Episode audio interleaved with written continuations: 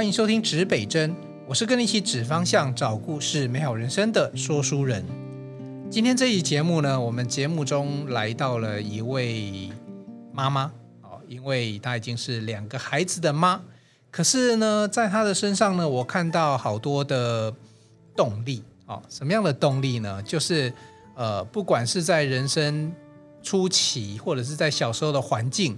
以及呢，在未来在成为妈妈之后，呃，人生自己也做了一些规划跟转折。那这些的他的一些规划跟转折跟故事呢，我觉得蛮值得提供给大家来做一些参考的。尤其如果你正好也是一位妈妈的话，我们来看看，呃，这么多妈妈里面呢，这一位这个妈妈她怎么样去规划自己？其实讲妈妈，其实我都觉得都很年轻了，她现在也都还在。研究所念硕士班哦，但是呢，对自己就很有规划。我们先来欢迎陈淑美，来，淑美跟大家打个招呼。哎，各位听众，大家好，我是淑美。好，那呃，我认识淑美，当然也是因为淑美正好也还在念书期间呢、啊，我也到他们班上教过课了哈、哦，听我在那边五四三一堆哈、哦。好，那也认识了他们之后，我觉得他们其实很多。蛮特别的地方哦，比如说淑美给我的第一个印象是因为她做了好多烘焙的产品，然后跟大家分享。淑美先分享一下，你现在在这个烘焙跟料理的领域，你有哪一些专长？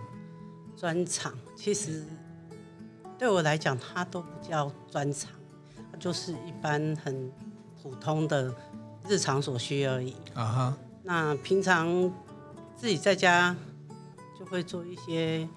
烘焙的料理，比如说面包啊、馒头啊，跟一些食品加工类的产品。啊哈啊，在最受用的时候是疫情期间，那自己做自己吃，对，通通在家自己料理。对，好。不过听众朋友现在听到淑美说，听起来像是一位料理或者是烘焙的职人哈。我们把时光再倒到淑美小时候。哦，其实中间他有做了一些事情哈。淑美，你小时候你在哪边长大？我在新北的平溪乡，放天灯那个平溪。哎，对，就天灯的故乡。对，好，那呃那个地方，你小时候对那个地方的印象是什么？哎，偏僻，然后什么都没有，鸟不生蛋，狗不拉屎的地方。好山好水，好无聊。当然，平溪现在有发展起来啊，观光业等等啊。不过你小时候应该大概距现在也差不多三三十几年该更久，应该更久了哈。好，呃，小时候在一个不是城市的地方长大，然后你后来长大之后，你去念书，你念了哪一些专长的领域？诶，我国中毕业考高中的时候，因为学成绩不是很理想。那我还是进入了我最想要学的幼儿保育科。Uh huh. 那我是念一个很普通的学校，是开明高职。Uh huh. 啊，早期开明高职的校风并不是很理想。Uh huh. 但是离我们家最近的就是开明高职，它有幼儿保育科。Uh huh. 所以我们就就近选了开明高职就读。欸，为什么为什么会选幼保？听起来又是你的兴趣，你你对这方面的想法会是什么？当初就很天真的认为说，哎，当老师很好，uh huh. 那都没有看到背后的心酸，然后就直接说，哦，我长大要当老师，那也是很，那以我的能力，我你说高阶我可能没办法，那哄哄小孩应该还可以。啊哈啊哈，uh uh. 所以就进入了幼儿保育科。就读。就读，对，所以那时候应该算算高职嘛，算高职，算高职嘛，哦、是。不过幼保以现在来讲的话，你要担任这个这个保育员，其实好像有很多证照要考，对不对？那时候、欸、那时候有很多的也是很多证照吗？哎、欸，那时候没有，完全没有。哦、对啊，现在好像当保姆也都要去考，对不对？欸、就是是的，很多嘛，哈、哦。对、哦。不过那时候你就纯粹一个对对幼保这个领域很有兴趣。哎、欸，是。啊哈，后来，所以你后来念完书直接就去工作了吗？哎，我念完书的时候有进入托儿所，大概一年的时间。啊哈，那这一年，说实在，我从一个菜鸟，然后什么都不懂，那做的觉得有一点疲惫。嗯哼，那中途离开了幼保，大概一年半到两年，到了工厂去当女工。嗯哼，那两年后觉得，哎，这样子好像不行，人生就这么过了嘛。嗯哼，然后辗转又去考幼进班。嗯哼，啊，那一年是幼进班的最后一年。就是幼进班的全名是，嗯，幼儿教育进修班。进修班，对。那那一年最后一年的考试成绩不理想，因为当我决定要去考到考试的时候，大概只有四个月的时间准备。嗯哼。那也准备的不够，所以大概差个四五分才会被录取。嗯哼。那没考上，那我依旧还是回到我。热衷的幼保科，uh. 幼稚园去工作是。那那时候不是正式教师嘛，因为我没有教师证。Uh 进去也是有代理教师的资格进去教书的。是是。后来这样子的幼保的这样子教书工作，大概维持了多长的时间？一直工作到我结婚，结婚后到。我嫁到新竹嘛，到新竹又工作的一年，到生完我大儿子，我就停止了幼教工作的这一个工作。嗯，所以停止了这份工作，是因为要照顾小孩吗？是因为当初我父母跟我公婆都不希望孩子给别人带。啊哈，那我自己。你自己又是这个专长，对。哎，我问一下，像你们学幼教啊，那你带自己的小孩有没有比较得心应手？并没有，这跟我想象不太一样哦。有时候学这个，然后自己带小孩，应该就更厉害了。为什么？为什么？有有有有没有？为什么会就是带别人小孩跟带自己小孩终究还是不一样？是不是？是因为别人的小孩子会怕你不爱他，老师不爱我。嗯，我在学校会没有资源。嗯，那自己的小孩。他就会认为说啊，反正我怎么样，你也不会不要我。哦，小孩子的心态本来就不太一样，对，所以带起来的手法也会不太一样，嗯、完全不同，不同。是，所以不要以为说，诶，让那个，尤其我们要帮那个念幼教科幼保的这个这个女生稍微稍微稍微厘清一下，不是她念幼保，她带自己小孩一定都可以，就是特别的带的特别的好，或者是怎么样，对不对？并没有。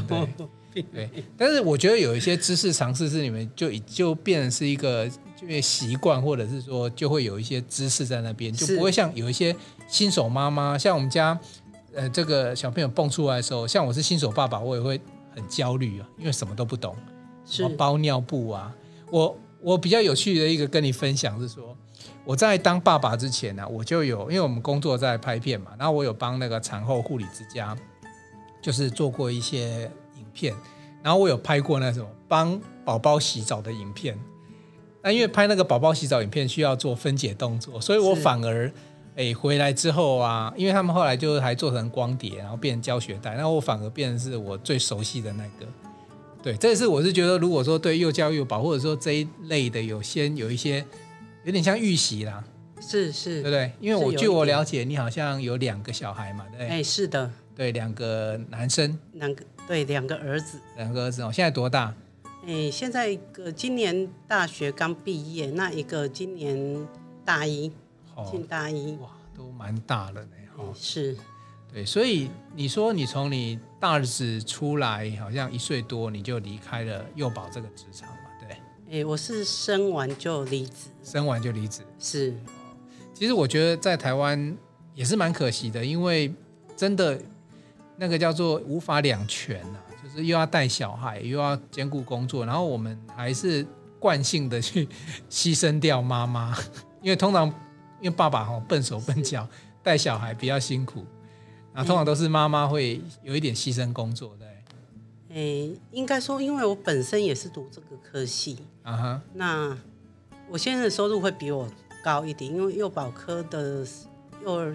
教育老师的收入确实在新竹县是是偏低的啊哈，那所以理所当然啊，我就自己接了这一个工作嘛。就是看起来好像要算计一下，比如说孩子给人家带，总是也是要付一点这个保姆费嘛，对，是是。那你要一个，那如果像你之后两个，那当然就 就是自己赚，搞不好搞不好还比较划算。因为我当初生大儿子的时候，那时候薪水大概在两万三左右啊哈，那保姆费就要一万八。哎，对呢，没好呢。那我们幼稚园老师他是没有三节奖金的哦，但是。但是保姆要给他三节奖金，对不对？是的，所以算一算，那干脆我自己来好了。对啊，就等于是自己把这个工作包下来了。对啊，可能可能加加减减差一点啊。可是我觉得小小朋友自己带有差吗？对不对？有啊，一定是有差。对，而且你自己本身学这个，我相信你也希望说用在自己小朋友身上。哎，当然。好，那小朋友渐渐长大之后，我相信你应该就开始。挪出一些空间跟时间的嘛，对不对？哎，是的。后来你的剧情又怎么发展下去？我大概在我小儿子上幼稚园的时候，我就开始想说，我难道就这样一辈子待在家里吗？嗯。那他开始上幼稚园之后，就开启了我的学习之路。哦。那一开始我只是想说，哎，买个缝纫机缝缝补补，在家时间那么多，可以缝缝补补就好了。那谁不知一踏进去就疯狂的学习。那我把拼布的手缝拼布的高阶班上完，跟机缝拼布的高阶班也上完。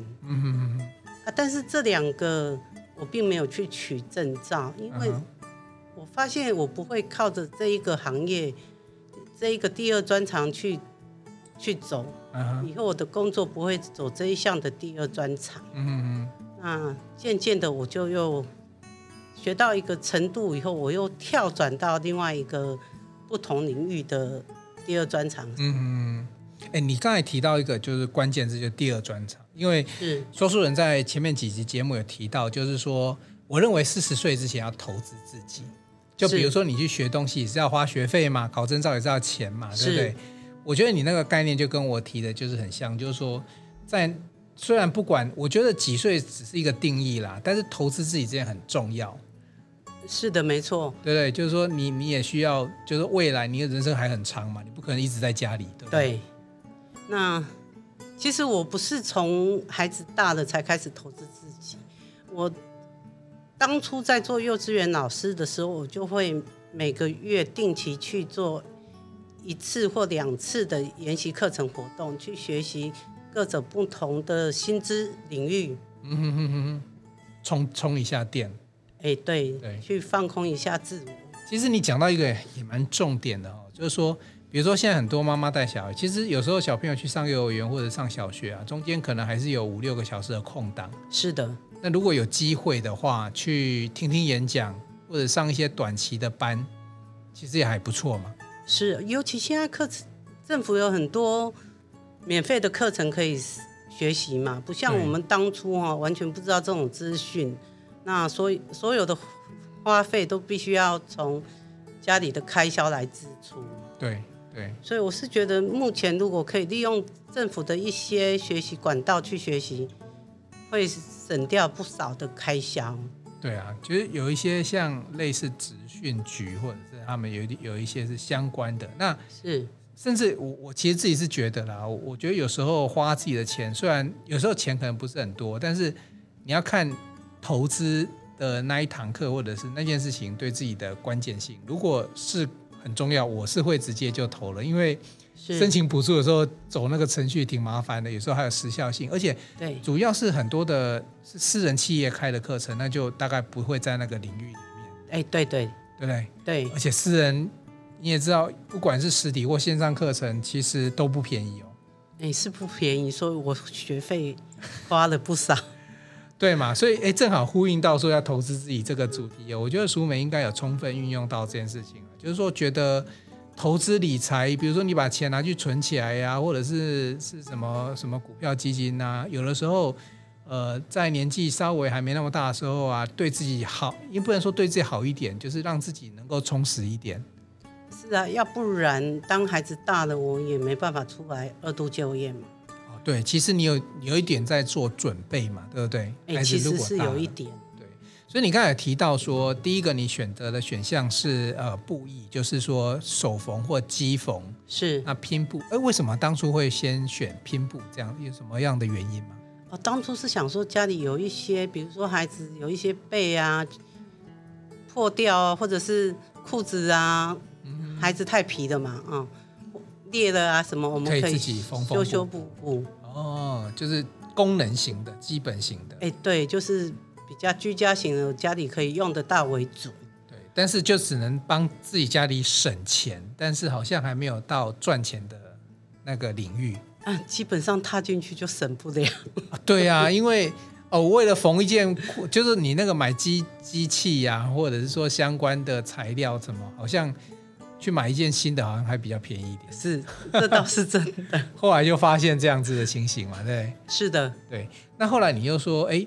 这个又再准备一下，就是说未来你真正可以面对社会，那你是往哪个领域去发展？我后来就从拼布学了五六年吧，后来从食安风暴开始，我就转到了烘焙业、餐饮的这一块。啊哈。那我最早开始接触的是烘焙，那我本来是报了社大的一个烘焙课程。啊哈。那当初只是想说。我想知道我吃了什么东西到我的肚子里面去。Uh huh. 那什么原料吃到肚子里面会有什么样的反应效果？是也落晒 还是还是送上送医院？哎呀，黑的身体里面是不是可以代谢？什么化学变化之类的？对，哦，那所以也是因为食安风暴引起你对这件事情的重视吗？哎，是。啊哈，OK，好，那。所以你参加了哪一些的训练或课程？我参加了烘焙的面包、蛋糕，然后中式面食的酥糕浆，那再来烘焙类到一个地步基础的时候，我就慢慢转中餐。嗯哼、uh，huh. 然后中餐又分荤食跟素食，是，然后西餐，然后。慢慢的，我又觉得说，哎，我考了这么多证照，我你到底等等等，你到底考了几张证照？你算算过吗？我算过，我目前持九张。几张？九九张。九张证照，我我们要考一张，我们都觉得很厉害。你有九张？九张里面，但是里面有七张是丙级。嗯哼。那我觉得丙级是打一个基础工最好的地方。是。不管学哪一个，我一定是从丙级开始学习。是，我不会去跳，直接跳乙级。是，这对我来讲，如果没有基础，基础的基基础的打打基础之后，才有后面的可能嘛，对不对？是，就人不要太雄心壮志，然后一步登天。嗯，基础功很重要。基础功对我来讲非常的重要。所以你有另外两张是乙级喽？哎，我有一张是乙级，一张是单一级的保姆。哦、oh，OK，那另外一张乙级是哪一个领域？我乙级是荤食乙级，荤食就中餐的荤食。对，嗯哼、uh，huh, 那目前很不好考呢。哦，哎，一场大概过一个，一场过一个，那等下一场有多少人去报名？十二个，但是也不见得几率是小于百分之十呢。也不见得每一场他都会给你过一个，所以它有点像竞争型的。就是说，当然，大家的基础都要就是及都要有及格，然后从里面才有办法，就是最多就是过一个这样子。哎，对，哦，那真的很难的。那万一我意思就是说，你刚好那一场要打败其他十几个，不然，其实我是觉得考试也运气，运气啊哈，也要看，因为每一场的监评都不同嘛。那我等一下问一下，像这种乙级，你要你是一次就过，还是有考了几次？我那一张是一次就过。哇塞，那就是代表你一次击 击败了其他十一个对手。但是我的素食乙级就考了第二次还没过，目前正在努力第三次的考试。所以其实要告诉大家，台湾的证照考试，当然丙级它是一个基础，很多人去准备，其实丙级大家都有一个周边很多朋友拿到丙级，但是乙级就真的不容易了。对，我们台湾应该分成是分甲、乙、丙三级嘛。哎，是，我们是这样分。可是，在中餐以及以及就是最高的，中餐、西餐哦，目前都没有到甲级，最高就是到乙级。哦，所以如果是像乙级中餐以中西餐乙级的话，如果到餐厅饭店，他们会担任是大概是什么样的职务？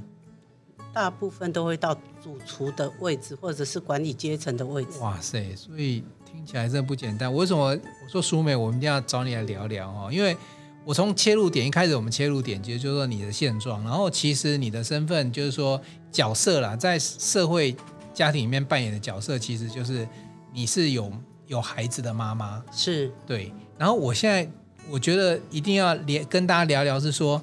你看很多妈妈其实都觉得说带小孩就没时间了，然后，然后怎么有可能，然后去面对未来自己的工作或转变。所以讲到这里，我真的要请教淑美，你当然因为可能很多的技术证照是看到你的作品才能够赞叹或者是赞美。那可是现在已经有这些证照，肯定你我们也知道说你中间确实有过这么多努力，可是你时间哪里来呀？你不是还照顾小孩吗？哎，就利用小孩去上学的时间，然后我就去开始我的学习之路。哦，那其实也是有时候会利用到假日啊，但是刚好先生也很支持我，我想学什么他就放放让我去。自己去闯，所以这里面有没有大家听到？第一个要有个支持你的先生、的老公，不管是食物上的学费的支持，还是说你去把孩子今天交给我，对不对？哎，对对。所以有时候你假日或晚上真的是老公必须在家里稍微帮忙看一下孩子。哎，对对。然后还有一个，我觉得自己的热情跟热忱应该还蛮重要的。哎，是没有错，因为你你是等于是你要有两个身份，你平常是太太，然后又是妈妈，然后呢，但是你。在在这个学习的时候是学生，哎，对，多重身份，哎，是我我比较倾向要做什么就要像什么，啊哈哈哈，嗯，我几乎学习的时候几乎是不请假，除非是身体不舒服，啊哈哈哈，那可以不请假就是不请假，OK，所以你这样子全勤的学习，然后哎那段学习的时间，你说大概是从小朋友蹦出来嘛？那那个整个学习的时间大概是几年的时间？就是在料理烘焙这一块。料理烘焙，我大概是从一百零四年开始考照。嗯嗯。那我大概一百零三年就慢慢接触到料理跟烘焙这一块。嗯。那一直到持续到现在，我都还是一直在考照当中。所以其实也是将近现在七八年，将近十年的时间都不断的学习啊。哎，对对，其实我这一集主要是要跟大家分享哦，就是说一位这个这个家庭主妇，一位妈妈，然后生完小孩，当然很多人他就是选择顾小孩，或者是说他很多选项了。有些人是选择小孩给别人顾嘛，然后自己从事原本的工作嘛。像淑美这样的选择选项，其实就又不太一样，就是说他现在的领域跟之前领域不太一样，他等于是在。像料理烘焙，这听起来应该是从零开始，就是说可能自己或许有一点兴趣，但以学习或专业上来讲，应该是从从你说一百零三年那时候就开始接触，然后等于是重新学习起，然后自己跨到另一个领域。据我知道，淑美你现在之前也有在教书，对不对？哎，是对啊，你已经就是那个领域已经到了可以可以任任教的。的部分，而且就不是像以前是带小朋友了。这一次你，你大概是在哪个领域教书？跟大家分享一下。嗯，我有在高中职兼课。那除了高中职之外，如果职训局产投的课程有的话，我也有兼。那一般我比较常跟小朋友在一起。那尤其是。比较弱势那一块是我想要比较想要去走的，因为我们从小也是家境不是很好，那如果可以帮助到那一块的孩子，我觉得不管薪资高低，对我来讲，这样就值得了。我想知道苏美，你那时候从专业技能，然后是。然后后来去好像是大成高中嘛，哎是，对，然后自己或者是政府一些专案有教你，你当从专业。然后又到一个老师，这中间是什么样的机缘或背景？哦，这个我就要感谢我的学长老师了，他、uh 是我的餐饮老师刘玉元，也是风厨师协会的理事长。Uh 嗯哼。那当初是老师一直鼓励我说：“哎，你该出来的。”嗯。那其实他说：“你学的东西也够，你也有一定的程度，你是该出来。”嗯。走了，该出来教学，不要藏在肚子里面，然后不把它教出来。嗯。那我就想说，好，那我尝试看看。嗯。那就开始踏入了我的第二专长就业的开始。嗯。那其实刚开始的大成高中也是刘老师帮我引荐的。嗯。那进去以后就慢慢自己一直在调整自己的步伐。嗯。然后一直在适应不同的教学方式，因为大成的孩子比较偏向。学习上会比较有一点小障碍的，嗯，但是聪明的孩子也很多，嗯啊，他们不是不聪明，他们是不想做，嗯，所以我一直在思考的是，我该从什么角度让他们愿意去做，愿、嗯、意去学习，然后可以用什么方式，最简单的方式来吸引他们进入学习的这一块领域。嗯，我感觉你。现在又从刚刚讲的那个料理烘焙那个专业领域，又因为教学是另外一块，我觉得也是专业的领域。因为教学的方，就是我们常常这样讲，你会做不一定会教了。哎，是，对不对？对。我经常也在教小朋友一些东西，可是我我们家的小朋友啦，然后你就会呀、啊，可是到底那个数学习题怎么解题，那个有一定的方法让他听得懂。是。我们用大人的讲法，我觉得常常鸡同鸭讲。我相信你在学校教书，应该一刚开始是不是也会遇到一些困难？就是说，比如说会会跟会教 这两件事情，有没有遇到什么样的一些经验跟我们分享？应该是说，我从以前就教幼稚园嘛，嗯，那我把教学这一块，只是把它转换成大孩子，从小孩子转换成大孩子。嗯，那当然一开始都是。只要隔天有课，当天晚上就是要备课，然后会一直脑中不断的去让说我要怎么样去进行下一个活动啊，下一个操作怎么做，孩子会比较顺手。嗯，然后就是不断的在让，不断的在改变不同的教法。所以你看哦，凡事它都有一些，就是它的那个会发生，其实背后都有一些过去的努力，或者说。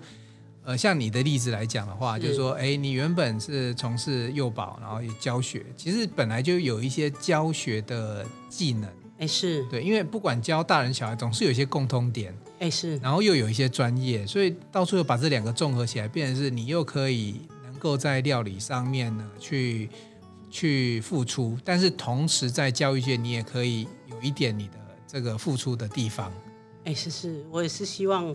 因为学到一定程度可以反馈的时候，我觉得应该要反馈的时候。嗯，好啊，我觉得那我觉得今天这一集真的是也让大家有一些应该也会有一些不同的想法哈。就是说，你看，尤其是如果像女生的话，角色又更特别了，她自己还要肩负家庭需要去顾。可是苏美，我觉得她的过程里面，呃，不断去思考自己的人生未来，然后也投资自己，规划自己，然后最后不但在料理界。呃，淑美也很客气，可是大家听到七张证照，然后以及中餐，这个其实都是非常不容易的一些成。然后最后又转到教育，那我想问一下淑美，那你你喜欢现在的生活吗？你是喜欢现在扮演的角色吗？哎，其实我还蛮享受目前的角色，学生的角色，老师的角色，跟对对对，你现在又家庭主妇的角色。又多了一个角色，还有学生的角色哦。现在在忙着准备写论文哦。哎，是是。其实我觉得你的生活一直都过得非常的丰富啦。我我觉得精不精彩是你至于定义，但是我觉得你好像从来没有浪费过时间的感觉。也是有啦，也是有倦怠的时候。偶尔对自己好一点没有问题的。但是我觉得以淑美以大家这样子的一个，就是同样一个人生过程里面呢、啊。我自己觉得，你比比起其他的一些同年龄层或者是同样经历来讲的话，你已经蛮善用时间的。该说，我不想把生命浪费在漂浮当中。嗯，那我是一个不会让自己太有太多空闲的人。嗯，因为只要没有空闲，你就不会去胡思乱想。你就会去满足目前的生活。嗯，那我觉得满足是一个非常重要的生活条件。好，我我相信淑美应该也是一个非常乐观然后非常正面的的人。我是很天的人，其实其实乐观跟很天有时候是连接在一起，你知道吗？因为你就不会觉得那很困难啊。比如说有时候考硕士班啊，这么年纪这么大，而写写论文啊，太累了啊。对，因为我我相信你不缺这个学历，有的时候哎，其实也蛮缺的。你看我只有高中职的学历哦。OK，那其实我很幸运碰上刘老师跟尤教授，uh huh. 那身边的。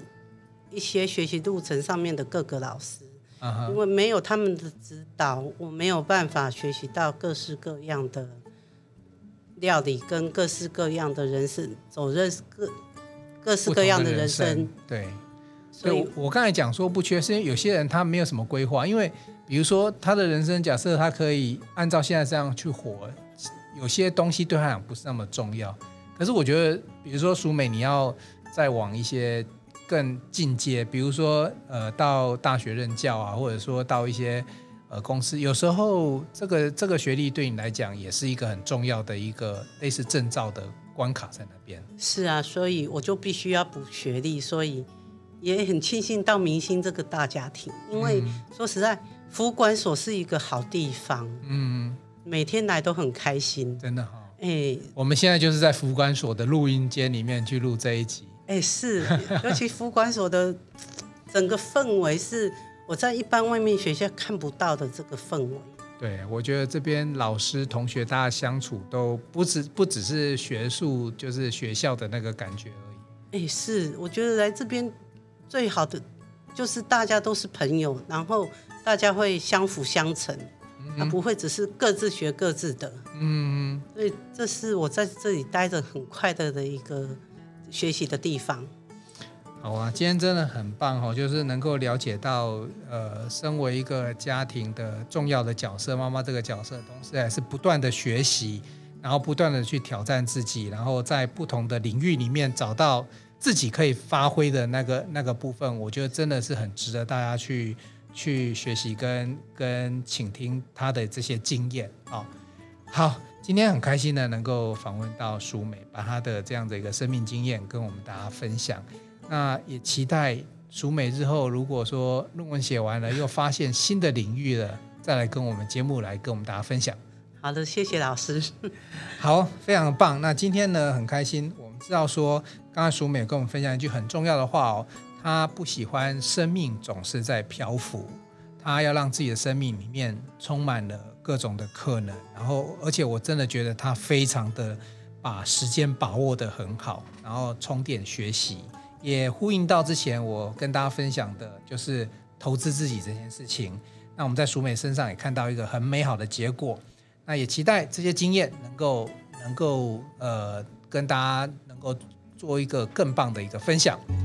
今天的节目我们就做到这里，期待淑妹下次有机会再跟我们见面。那今天呢，就到这边喽。东南西北指方向，找故事真人生，指北针，一起美好你我的人生。我们下一集见喽，拜拜，拜拜。